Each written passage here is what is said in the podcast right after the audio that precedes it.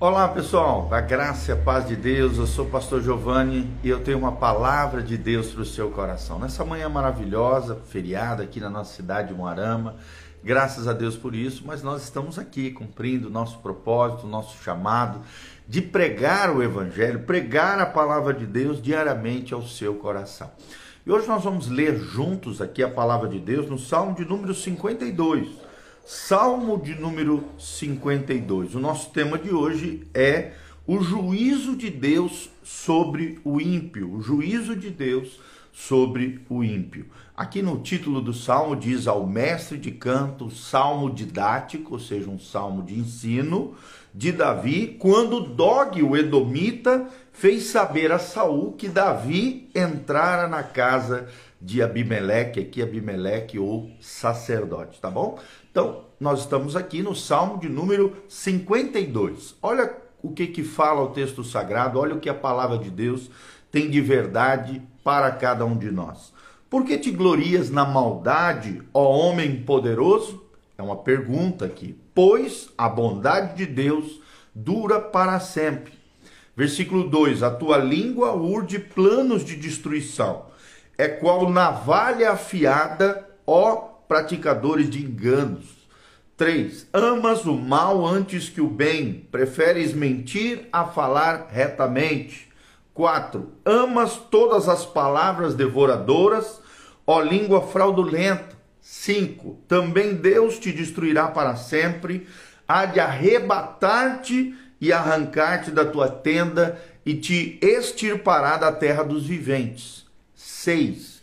Os justos hão de ver tudo isso, temerão e se rirão dele, dizendo: Eis que o homem que não fazia de Deus a sua fortaleza, antes confiava na abundância dos seus próprios bens e na sua perversidade se fortalecia. Versículo 8: Quanto a mim, porém, sou como uma oliveira verdejante na casa de Deus, confio na misericórdia de Deus para todo sempre e o 9, dar-te-ei graça, Senhor, para sempre, porque assim o fizestes na presença dos teus fiéis. Esperarei no teu nome, porque és bom. Então, vemos aqui um lindo salmo de juízo de Deus sobre os ímpios, né? Então nós vamos falar sobre isso, o juízo de Deus sobre os ímpios. Esse salmo de Davi retrata um terrível episódio aqui da matança dos sacerdotes de Nob por causa da língua venenosa de Dog, né, Doeg, o fofoqueiro. Olha aqui o perigo do, da fofoca. Doeg, um edomita, né, que era descendente de Esaú, era inimigo de Jacó, né? Aqui é, é, tá lá em Hebreus 12, de 16 a 17, uma referência que fala desse personagem. Ele era um dos vários homens que cercavam Saul, os, os conselheiros de Saul, os homens iníquos que se rodeavam ao redor do rei Saul. Satisfaziam seus caprichos e alimentavam seu ego a fim de obterem uma posição, poder e riqueza da parte do rei que já havia se extraviado do caminho do Senhor que já havia se corrompido. Outrora, né, Doeg aqui, ele já havia sido chefe dos pastores de Saul, está relatado lá em 1 Samuel 21, versículo 7. Mas por essa matança injustificada dos sacerdotes de Deus, por ordem de Saul, baseado em uma fofoca desse cara chamado Doeg, o que, que acontece? houve uma sentença cruel e ele obteve o principal lugar perto do rei, baseado numa injustiça, numa fofoca e no assassinato de sacerdotes por parte dessa fofoca de Doeg, o delator, que tornou-se o executor dos sacerdotes, né? Derek Kneider, um grande intérprete da palavra de Deus, um erudito, destaca que Doeg, o Edomita, fez carreira à força, mediante calúnias e intrigas. Porém, esse sucesso, é claro, como ensina a palavra de Deus, todo sucesso do ímpio é passageiro. Purkiser, um outro comentarista da Bíblia, enfatiza que o tema desse salmo se associa com o relatório desastroso de Doeg a Saul, quando Davi fugiu para o santuário temporário de Aimeleque em Nob. Nob era uma cidade, né, uma região relatada lá em 1 Samuel 21, 1. Então era evidente que o, o alvo do ódio insano do rei Saul contra Davi levou a toda essa tragédia. O propósito de Doeg, o fofoqueiro, era agradar ao rei, ainda que usando a sua língua destruidora para falsear a verdade. Porém, Deus condenou o ímpio e trouxe pleno livramento ao seu servo Davi. Nós destacamos aqui três verdades eh, nesse lindo salmo que são destacadas e são implícitas, estão aqui diante dos nossos olhos. O primeiro, primeiro destaque é a crueldade do ímpio, relatada do versículo 1 ao versículo 4. O segundo destaque que nós vemos é, é o juízo de Deus sobre o ímpio. O juízo de Deus sobre o ímpio, nós vemos no versículo 5 ao versículo 7. E ao final, vamos falar da confiança do justo no Senhor, do versículo 8 ao versículo 9. É como fecha aqui o salmo Davi de forma esplendorosa. Primeiro destaque, a crueldade do ímpio. Salmo 52, de 1 a 4. Quem é o ímpio em primeiro lugar? O ímpio é aquele que não leva Deus em conta, quando abre a boca para ferir com a sua língua, nem teme a Deus quando estende a mão para praticar o mal. O termo ímpio significa aquele sem lei, aquele que burla da lei de Deus, aquele que quebra a lei de Deus o sem lei é a melhor definição do que significa a palavra ímpio. Daí vem a, o termo impiedade, né? de maldade, iniquidade, transgressão, pecado. Ou seja, em primeiro lugar, o ímpio gloria-se na maldade. É o que diz o primeiro versículo, quando o texto diz: Por que te glorias na maldade, ó homem poderoso? Pois a bondade de Deus dura para sempre. Então nós vemos um contraste aqui entre a maldade do ímpio e a bondade de Deus do outro lado, né? Então, o ímpio é esse, aquele que se gloria da maldade, aquele que se escora num bordão podre, aquele que se estriba no poder político, muitas vezes, na pujança da riqueza consumada. Sim, isso é tolice, pois essas escórias são frágeis demais e têm prazo de validade. É o que nós aprendemos na palavra de Deus. Em vez de confiar no seu poder efêmero, o homem deveria confiar na bondade de Deus, que essa sim dura para sempre e é, é nisso que nós devemos confiar, na bondade de Deus. Segundo destaque que nós trazemos aqui é que ele tem uma língua destruidora. O ímpio tem uma língua destruidora, está no versículo 2, ou seja, uma língua, como diz o texto, que urde planos de destruição é qual navalha afiada, ó praticadora de enganos.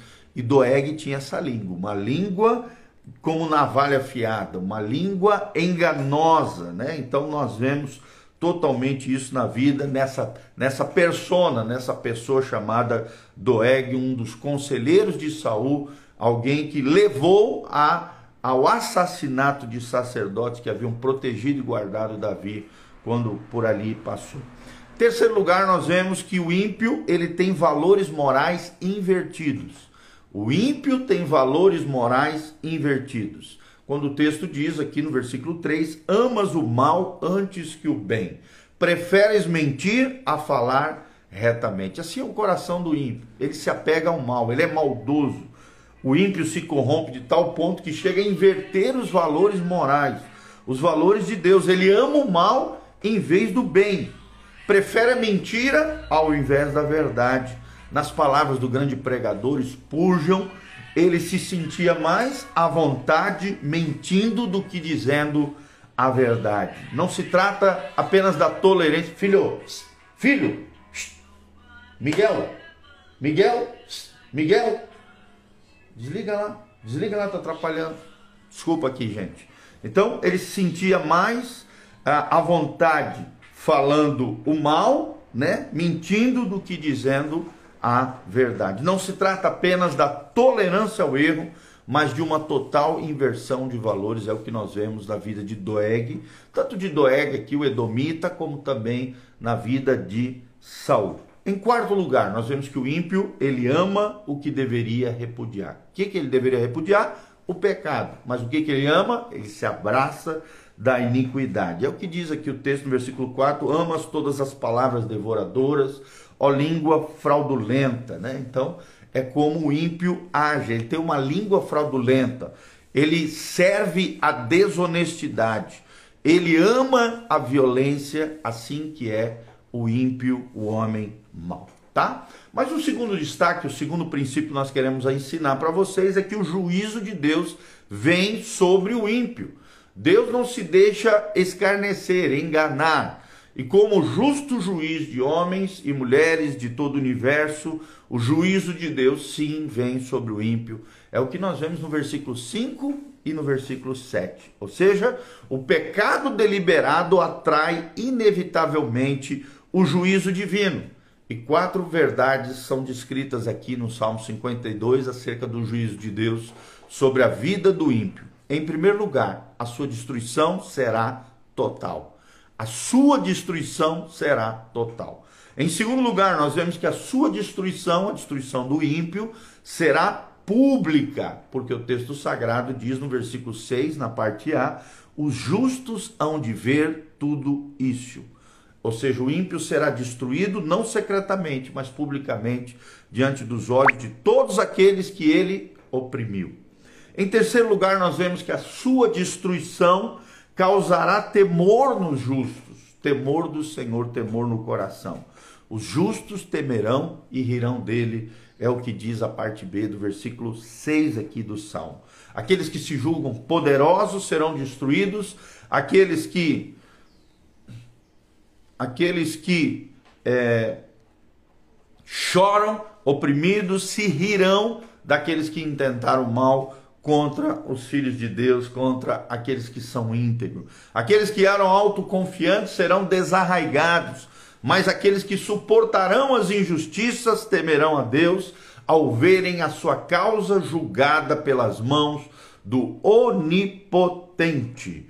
Então é interessante que o, o, o, riso do justo não é tanto uma zombaria que quanto de jubiloso reconhecimento da natureza justa das ações de Deus. Então é isso, é um reconhecimento da natureza justa das ações de Deus, tá bom?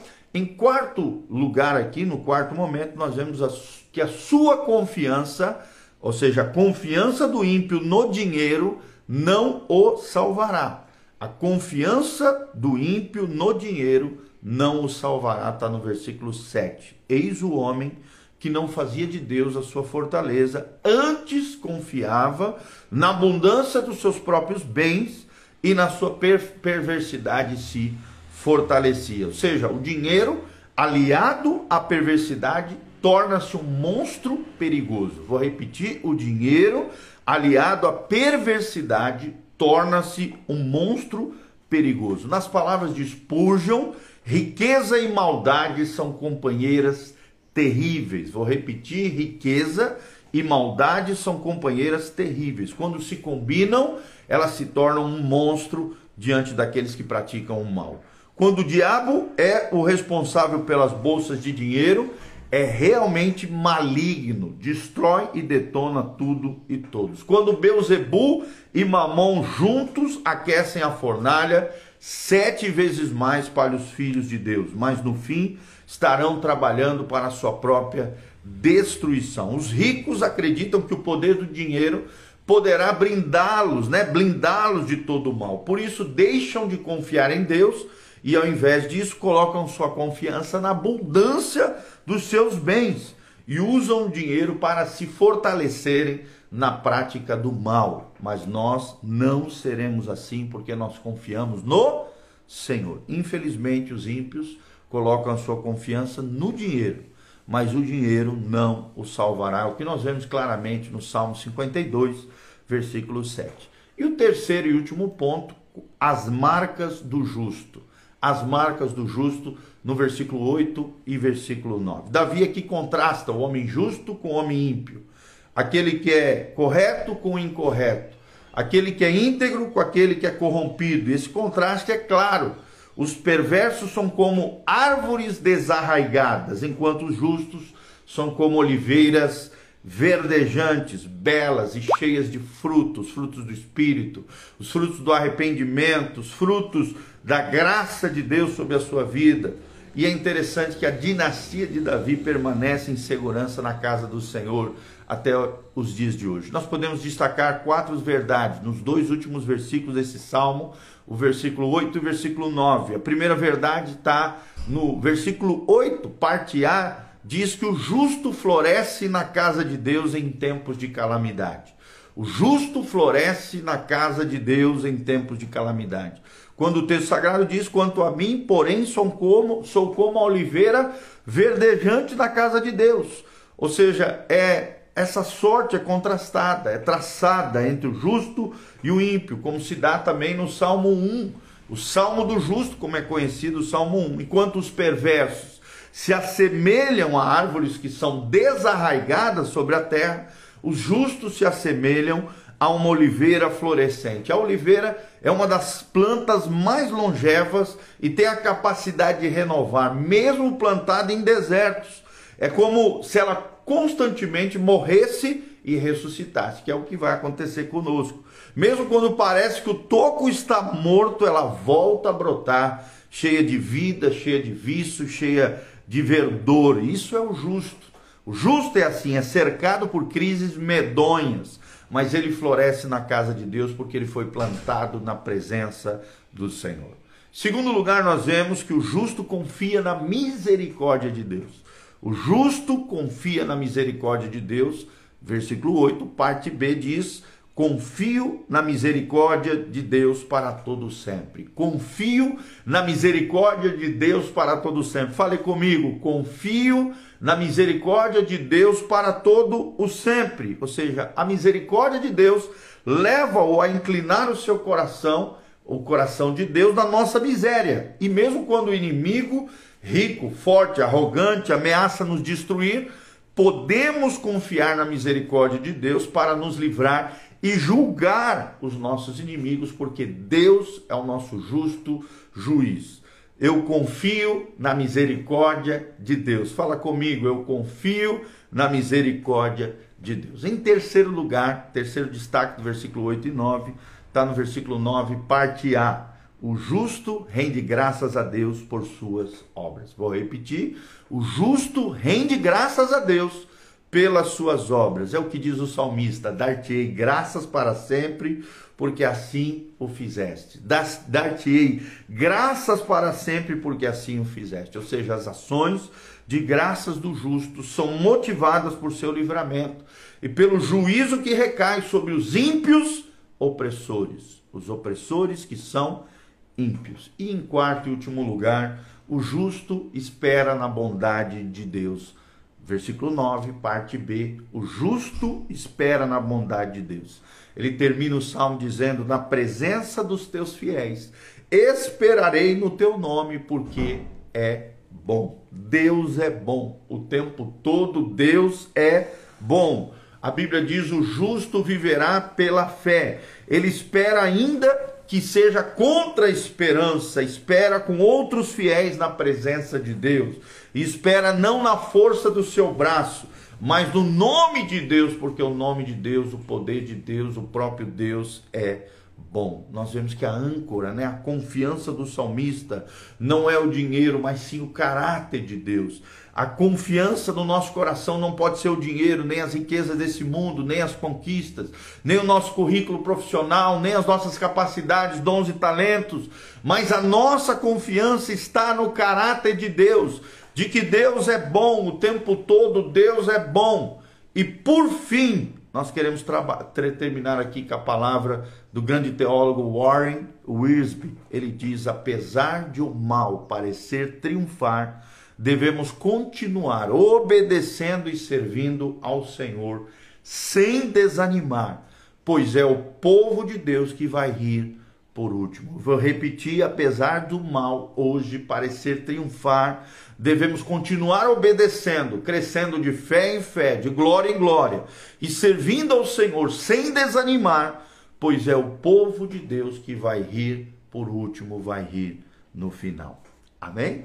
Então, Vimos hoje Salmo 52 e aprendemos sobre o juízo de Deus sobre o ímpio. O primeiro destaque, versículos 1 a 4, a crueldade do ímpio. Aprendemos que ele se gloria na maldade, ele tem uma língua destruidora, ele tem valores morais invertidos, ele ama o que deveria repudiar. Num segundo momento, vimos sobre o juízo de Deus sobre o ímpio. Está no Salmo 52, de 5 a 7. Vimos, em primeiro lugar, que a sua destruição, a destruição do ímpio, será total, a sua destruição será pública, a sua destruição causará temor nos justos e a confiança que o ímpio tem no dinheiro não o salvará. E num terceiro momento, terceiro destaque, o terceiro ponto que trazemos aqui para vocês são as marcas do justo. Quais são as marcas do justo? O justo floresce na casa de Deus mesmo em tempos de calamidade. Segundo momento, o justo confia na misericórdia de Deus. E num terceiro momento, o justo espera na bondade de Deus. Ele não confia no dinheiro, ele não confia nas coisas desse mundo, ele confia no caráter do Senhor, porque Deus é bom o tempo todo, Deus é bom. Amém? Espero de alguma maneira ter contribuído para que você compreenda melhor o Salmo de número 52. Um salmo lindíssimo que ensina verdades memoráveis, eternas, extraordinárias para o meu e para o seu coração. Que Deus abençoe você, tua casa, tua família. Aqui no link de descrição tem todas as informações do nosso ministério. Tem também as informações de como você pode contribuir conosco nesse ministério de pregação do Evangelho, cuidar de vidas, de igreja local, de investimento missionário também. Você pode ser participante, se engajar conosco nessa obra linda que Deus está fazendo. Seja um cooperador fiel. Faça isso, querido, você vai ver o que Deus vai fazer na sua vida. Eu sou o pastor Giovanni, somos da casanarrocha.com, é nosso site, artigos, vídeos, áudios tem pelo menos oito cursos de graça ali para você fazer, crescer, florescer no Senhor. O nosso canal é PR Giovanni no YouTube, Instagram PR Gil ou Igreja Casa na Rocha. Também estamos nas plataformas de áudio agora, Spotify, Google Podcast, Apple Podcast. É só colocar na lupinha de procurar lá Igreja Casa na Rocha, tudo junto você vai encontrar o canal da igreja e o canal do Pastor Giovanni disponível lá para você. Siga-nos nessas redes sociais, nessas plataformas de áudio, de vídeo, e eu tenho certeza que você será tremendamente abençoado. Também venha conhecer os nossos cultos. Na quarta-feira, às 20 horas. No sábado, às 19 horas, temos culto de jovens. Quarta-feira é o culto da fé, 20 horas. Sábado, 19 horas, culto da nossa mocidade jovens e adolescentes. No domingo, dois cultos, às 9 horas da manhã e às 19 horas, na Doutor Camargo, 4555, aqui no centro de Moarama, pertinho da Unitron, Viação Moarama, na esquina da Aviação Moarama, ali à esquerda, do lado do escritório perfeito, Igreja Casa na Rocha, uma igreja que cujo centro é Cristo, a palavra de Deus é o fundamento e nós nos dedicaremos aos relacionamentos. Quero mandar um abraço para o Rafael Zion, a, Tali, a, a, a, a Camila Godoy, a Ferreira Medeiros, a Michelezinha, querida, preciosa, Sheila, Laucele, a Carol Tait, sempre está aqui conectada conosco, a Betinha também, que está de férias, preciosa, a Vanúzia do Aloísio, o Valdemir Fortaleza, o nosso querido amigo Landa, Israel Landa, meu amigo lá de São Bento, precioso, o Stanley também, a Laodiceia Struckel e a Dani Saquete, todos os nossos amados irmãos estão aqui conectados conosco. Aperta aqui no aviãozinho, compartilhe através das suas redes sociais, assista novamente, você que chegou no final, vai estar disponível no Instagram, no Facebook e no YouTube.